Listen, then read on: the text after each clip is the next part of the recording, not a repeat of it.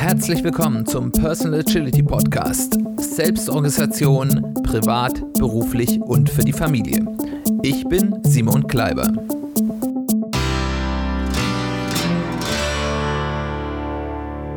Herzlich willkommen zu einer weiteren Folge des Personal Agility Podcasts. Schön, dass du eingeschaltet hast, schön, dass du wieder dabei bist. Bevor wir loslegen, wie immer mein Hinweis, ich freue mich darauf, von dir zu hören. Ich möchte nicht, dass das nur so eine Einwegkonversation ist. Ich mich interessiert, was du gut findest, was dir was gebracht hast, womit du vielleicht Schwierigkeit hattest zu verstehen, was ich erzähle, vielleicht auch, wo du mir widersprechen willst, wo du noch Nachfragen hast.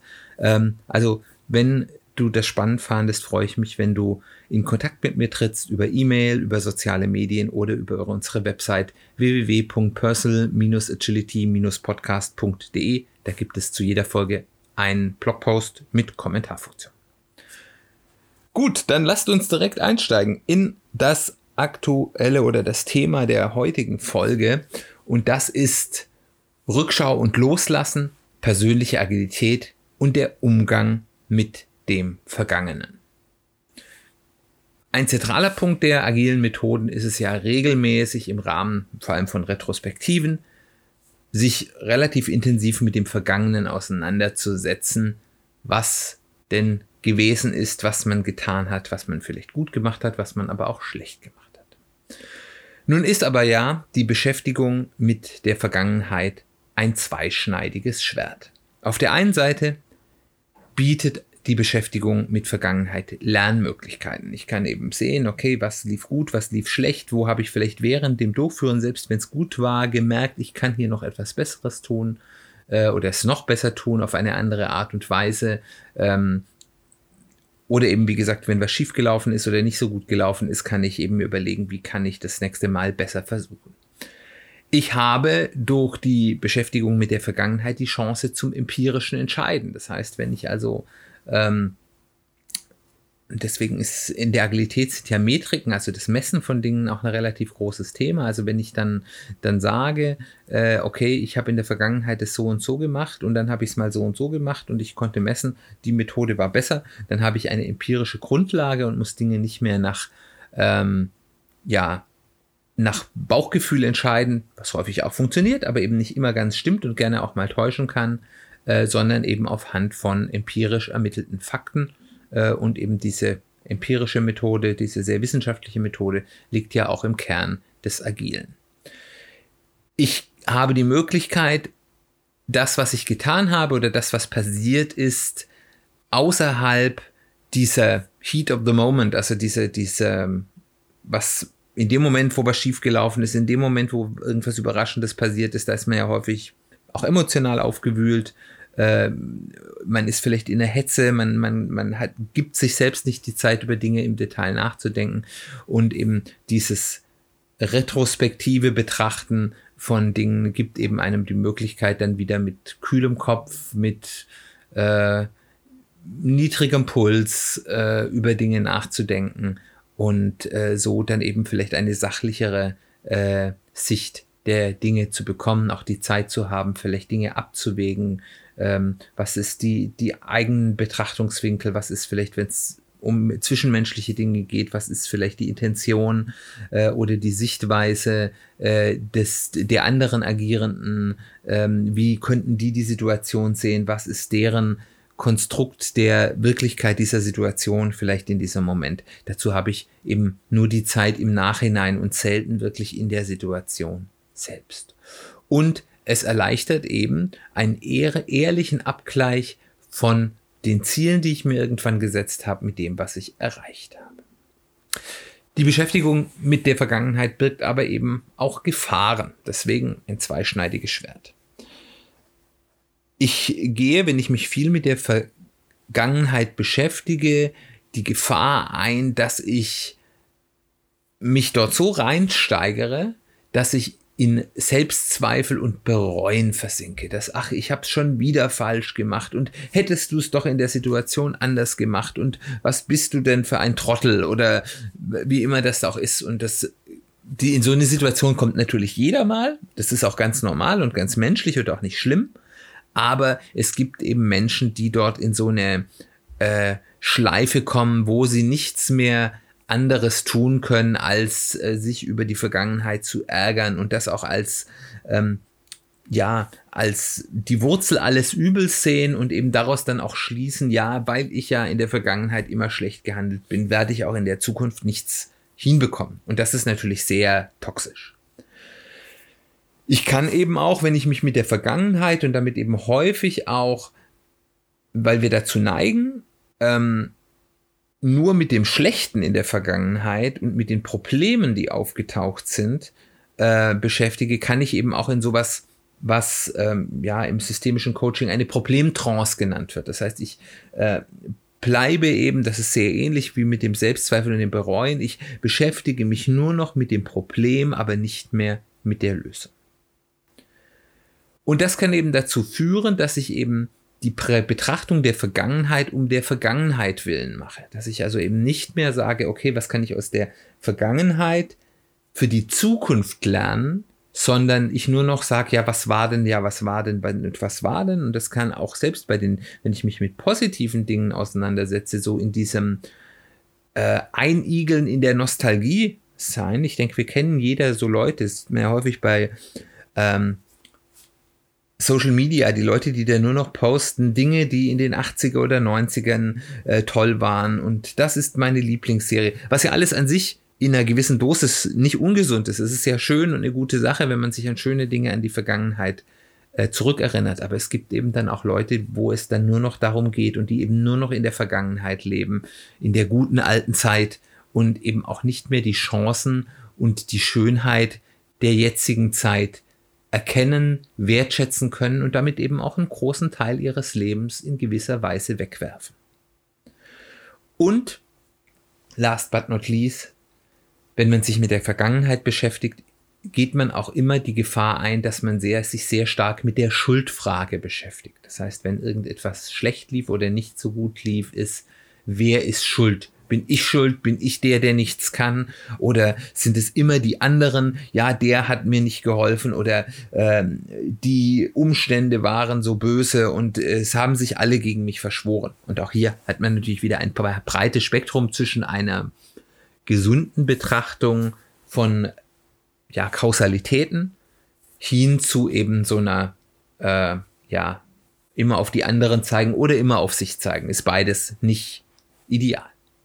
Es ist natürlich in sozialen Situationen noch viel extremer, aber auch in der persönlichen Agilität äh, ist das eine Gefahr, dass man eben diese Schuldfrage, die eben sehr vergangenheitsgerichtet und nicht zukunftsgerichtet ist, ähm, zu sehr in den Vordergrund stellt.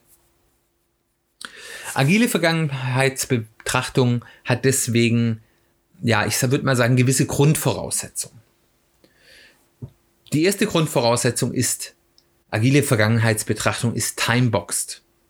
Das heißt, es gibt gewisse Zeiten, die ich mir vielleicht vorher sogar äh, festgelegt habe oder wo ich jetzt sage, jetzt mache ich das mal.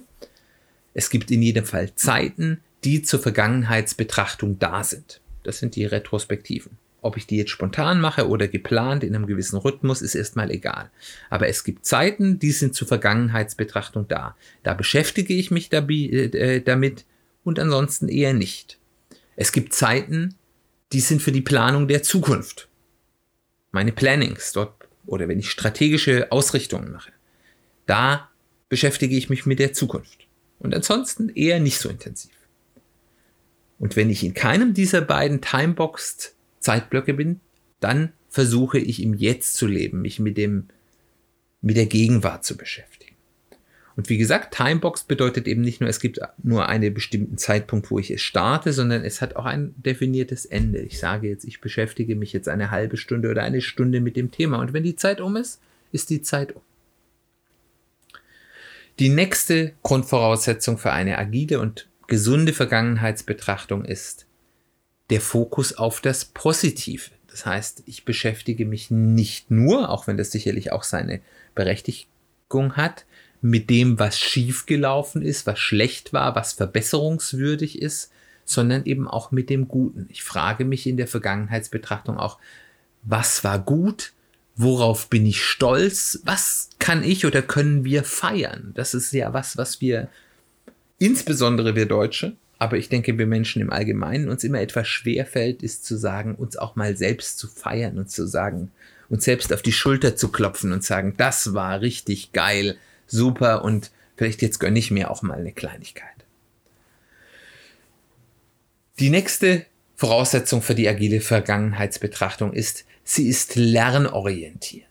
Das heißt, was können wir aus der Vergangenheit lernen? Also nicht, wie können wir uns die Haare raufen, sondern was können wir daraus lernen?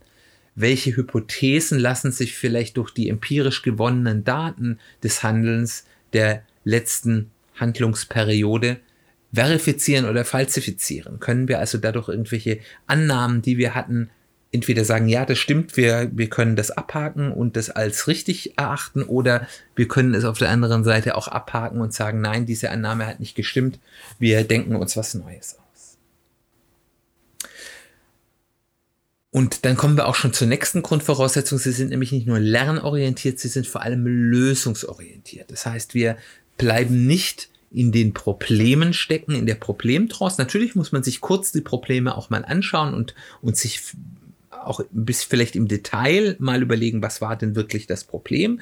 Aber dann sollte man relativ schnell die Kurve kriegen, ist, was können wir tun, um es das nächste Mal besser oder noch besser zu machen. Es ist ja nicht nur, wenn ich etwas schlecht gemacht habe, dass ich etwas daraus eine Lösung fürs nächste Mal finden kann, sondern eben auch im Geiste der kontinuierlichen Verbesserung, auch bei Dingen, die eigentlich gut liefen, auch zu überlegen, gibt es etwas, was wir tun können, um es das nächste Mal noch ein bisschen besser zu machen.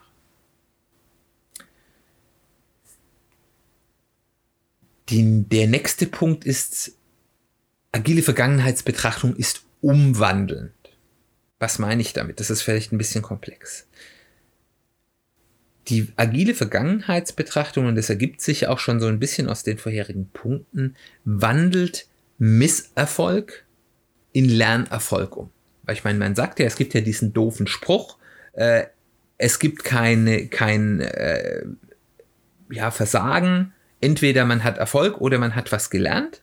Das ist zwar im Prinzip richtig, hat aber so einen kleinen, ja, ja, Problem, äh, das dann gerne ausgeblendet wird. Ich muss das nämlich auch tun. Also nur, ich kann natürlich sagen, ja, wir haben da jetzt Mist gebaut, dafür haben wir was gelernt. Da müssen wir uns fragen, haben wir wirklich was gelernt? Weil häufig sagt man das nur so und das nächste Mal macht man es gerade wieder. Das heißt also, ich muss bewusst durchführen, dass ich eben diesen Misserfolg in Lernerfolg umwandle. Ich muss mich damit wirklich in der Form beschäftigen, wo dann nachher ganz konkret Dinge rauskommen, wo ich sage, da habe ich mir jetzt selbst Handlungsanweisungen auch in den Kopf gebracht, die ich dann auch in der Situation, wenn ich wieder in die Situation komme, abrufen. Und das gelingt nicht immer. Und man darf sich da auch nicht verrückt machen, wenn es mal nicht schief geht. Aber also nicht nicht geht, dass ich das umwandle äh, und es eben schief geht und ich dann einen Fehler nochmal mache. Aber ich muss mich zumindest ernsthaft drum bemüht haben und dann klappt es auch in vielen Fällen. Agile Vergangenheitsbetrachtung ist abschließend.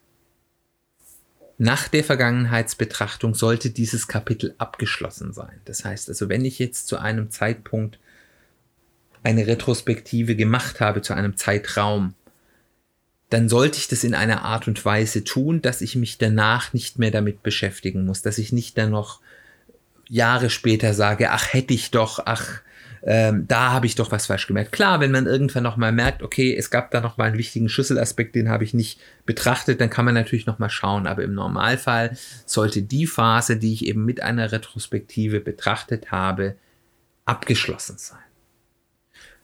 Und das führt dann auch zu dem letzten Punkt der agilen Vergangenheitsbetrachtung, den ich hier aufführen will. Agile Vergangenheitsbetrachtung ist versöhnend. Wir sind, wenn wir das abgeschlossen haben, wenn wir gefeiert haben, was wir gut getan haben, wenn wir Lösungen gefunden haben, wenn wir den Misserfolg in Lernerfolg umgewandelt haben und dann abschließend einen Haken dran gemacht haben, dann sind wir mit unserem eigenen Handeln versöhnt. Wir müssen uns danach nicht mehr über uns selbst ärgern. das ist dann Vergangenheit im wahrsten Sinne des Wortes. Weil wir haben dadurch, dass wir uns damit beschäftigt haben, versucht, so viel wie möglich daraus zu lernen, den Misserfolg in Lernerfolg umgewandelt haben, haben wir das Beste aus der Situation gemacht, weil wir sind nicht perfekt, wir machen Fehler und das ist okay, wenn wir dann eben auch schauen, dass wir aus diesen Fehlern auch lernen. Und das ist eben der Kern der agilen Vergangenheitsbeschäftigung, ja, ähm, des agilen Umgang mit des Vergangenen. Und da sind wir wieder ähnlich wie in der letzten Folge wieder in diesem ja, Prinzip, dass wir zwei unterschiedliche Dinge voneinander auf unterschiedlichen Zeitschienen kapseln. Und das ist ja, wie ich das in der letzten Folge schon erklärt habe, ein wichtiges Prinzip in der Agilität. Das beste Beispiel ist eben in Scrum, wir kapseln eine lokale Stabilität während eines Sprints wo wir sagen, okay, das, was wir uns jetzt für diese ein, zwei, drei, vier Wochen vorgenommen haben, das ändern wir nicht mehr und wir können hier stabil arbeiten, ohne dass sich was ändert, um eben dann zu ermöglichen, dass wir außerhalb dieses Sprints sehr volatil sind und alles zu jeder Zeit ändern können. Und genauso ist es hier auch. Wir geben uns gekapselt in Zeiten, also sowohl in Abschnitten, mit denen wir uns beschäftigen, das sind unsere Rhythmen zwischen unseren Retrospektiven, kapseln wir Dinge, über die wir uns beschäftigen und wir kapseln auch die Zeiten, in denen wir in der Vergangenheit schwelgen oder uns mit der Vergangenheit beschäftigen, auf die Zeitpunkte der Retrospektive, um uns zu ermöglichen, auf der einen Seite aus der Vergangenheit zu lernen, ohne die ganze Zeit in der Vergangenheit leben zu müssen. Das ist der Knackpunkt der, des agilen Umgangs mit dem Vergangenen. So viel zu diesem Thema in dieser, ja, diesmal kurzen Folge. Ich hoffe, sie war, obwohl sie kurz war, prägnant und du konntest was davon mitnehmen. Wie gesagt, ich freue mich, wenn du das auch ein bisschen zurückspielst, was du da mitnehmen konntest, was hier hilfreich für dich war, was Fragen aufgeworfen hat, was Widerspruch aufgeworfen hat. Ähm, tritt einfach in Kontakt mit mir. Ähm, zum Abschluss wie immer noch mal ein bisschen ein paar Hinweise. Wenn du das erste Mal dabei bist, erstmal herzlich willkommen. Schön, dass du dabei bist. Du merkst, wir referenzieren innerhalb oder ich referenziere innerhalb der Folgen immer mal wieder auf Inhalte, die wir in vergangenen Folgen hatten. Ähm, ich verstehe, dass es nicht jedem möglich ist, äh, die vergangenen über 50 Folgen nachzuhören. Das ist vielleicht auch zu viel verlangt, auch wenn ich mich freue, wenn das jemand tut, äh, weil dann scheint es ja wertvoll genug zu sein. Aber ich gebe mal einen Tipp, wenn man nur so ein bisschen nachhören will. In der Folge 2 und 3 machen wir so die Basics, wie baue ich mir ein persönliches Personal Kanban-System. Und in den Folgen 7 bis 13 gab es ein Special zum Thema persönliche Strategieentwicklung, wo wir wo ich viele Konzepte, die immer mal wieder vorkommen hier in den, in den äh, Podcasts, zum ersten Mal einführe. Äh, also das so als Tipp, wenn man so nur so ein bisschen nachhören will. Und ansonsten schaut auch einfach mal die Beschreibungen, die Titel der Folgen an. Die sind meistens recht sprechend. Und wenn euch was interessiert oder ihr merkt, oh, da wurde ja jetzt in der aktuellen Folge drüber gesprochen, hört ruhig einfach mal rein. Ihr könnt mit mir in Kontakt treten über E-Mail, wie gesagt. Dieser Podcast und auch ich sind auf fast allen Social Media Plattformen zu finden. Links dazu findet ihr in den Show Notes, wenn du auf der Plattform, wo du diesen Podcast hörst, keine Show Notes findest. Die gibt es auch auf der Website des Podcasts www.personal-agility-podcast.de. Da gibt es einen Blogpost zu jeder Folge mit den Show Notes und wie gesagt auch einer Kommentarfunktion. Ich freue mich, dass wenn euch dieser Podcast gefällt, ihr mich weiterempfehlt im Freundeskreis, im Familienkreis, im Kollegenkreis. Ähm, gerne auch, wenn ihr das auf Social Media shared.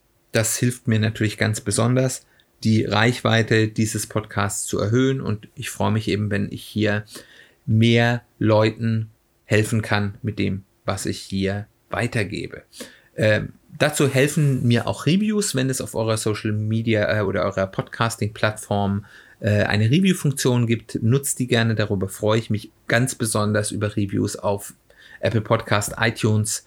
Ähm, das ist so ein bisschen die relevanteste Review-Plattform für Podcasts und das hilft mir eben auch dann die Reichweite des Podcasts zu erhö äh, erhöhen. Kleine Vorschau auf das nächste Mal. Ich bin mir noch nicht hundertprozentig sicher, aber wahrscheinlich werden wir uns in der nächsten Folge mit dem Thema Jahresplanung im Jahreskreis ähm, beschäftigen und äh, das mag auf den ersten Moment ein bisschen esoterisch wirken, ist es aber gar nicht, sondern wir schauen uns mal an, wie eigentlich so ein bisschen unsere Vorfahren sich das Jahr organisiert haben. Das hat natürlich auch mit der Art und Weise zu tun, wie die damals gelebt haben, eben sehr stark mit der Natur verbunden. Ähm, und das wollen wir uns einfach mal anschauen, ob da vielleicht ähm, auch was Nützliches für uns als moderne, äh, ja häufig sehr büroorientierte Menschen äh, rauskommen kann. Ich glaube, das ist mal ein bisschen anderes Thema und ich bin schon sehr gespannt, was dabei rauskommt. Dann bleibt mir nur noch mal, noch mal Danke zu sagen für die Aufmerksamkeit. Schön, dass du dabei warst. Wir hören uns ganz bald wieder.